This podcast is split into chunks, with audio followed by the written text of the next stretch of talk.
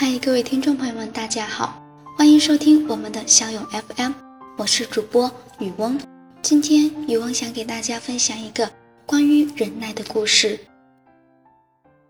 有一位年轻人毕业后被分配到一个海上油田钻井队工作，在海上工作的第一天，领班要求他在限定的时间内登上几十米高的钻井架，把一个包装好的漂亮盒子。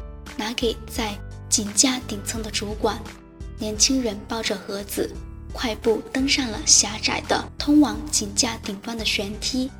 当他气喘吁吁、满头大汗地登上顶层，把盒子交给主管时，主管只在盒子上面签下了自己的名字，又让他送回去。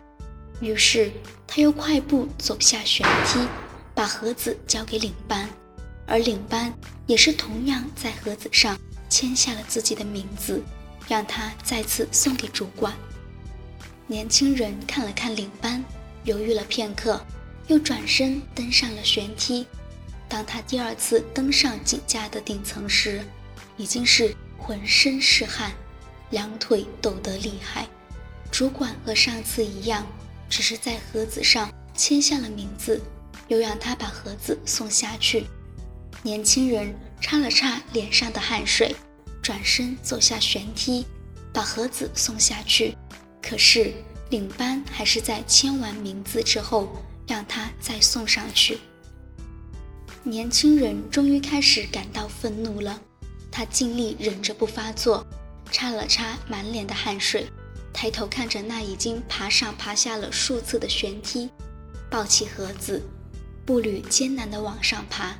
当他上到顶层时，浑身上下都被汗水浸透了，汗水顺着脸颊流下去。当他第三次把盒子递给主管，主管看着他，慢条斯理地说：“把盒子打开。”年轻人撕开盒子外面的包装纸，打开了盒子，里面是两个玻璃罐，一罐是咖啡，另一罐是咖啡伴侣。年轻人终于无法克制心头的怒火，把愤怒的目光射向主管。主管又对他说：“把咖啡冲上。”此时，年轻人再也忍不住，啪的一声把盒子扔在地上，说：“我不干了。”说完，他看看扔倒在地上的盒子，感到心里痛快了许多，刚才的愤怒发泄了出来。这时。主管站起身来，指示他说：“你可以走了。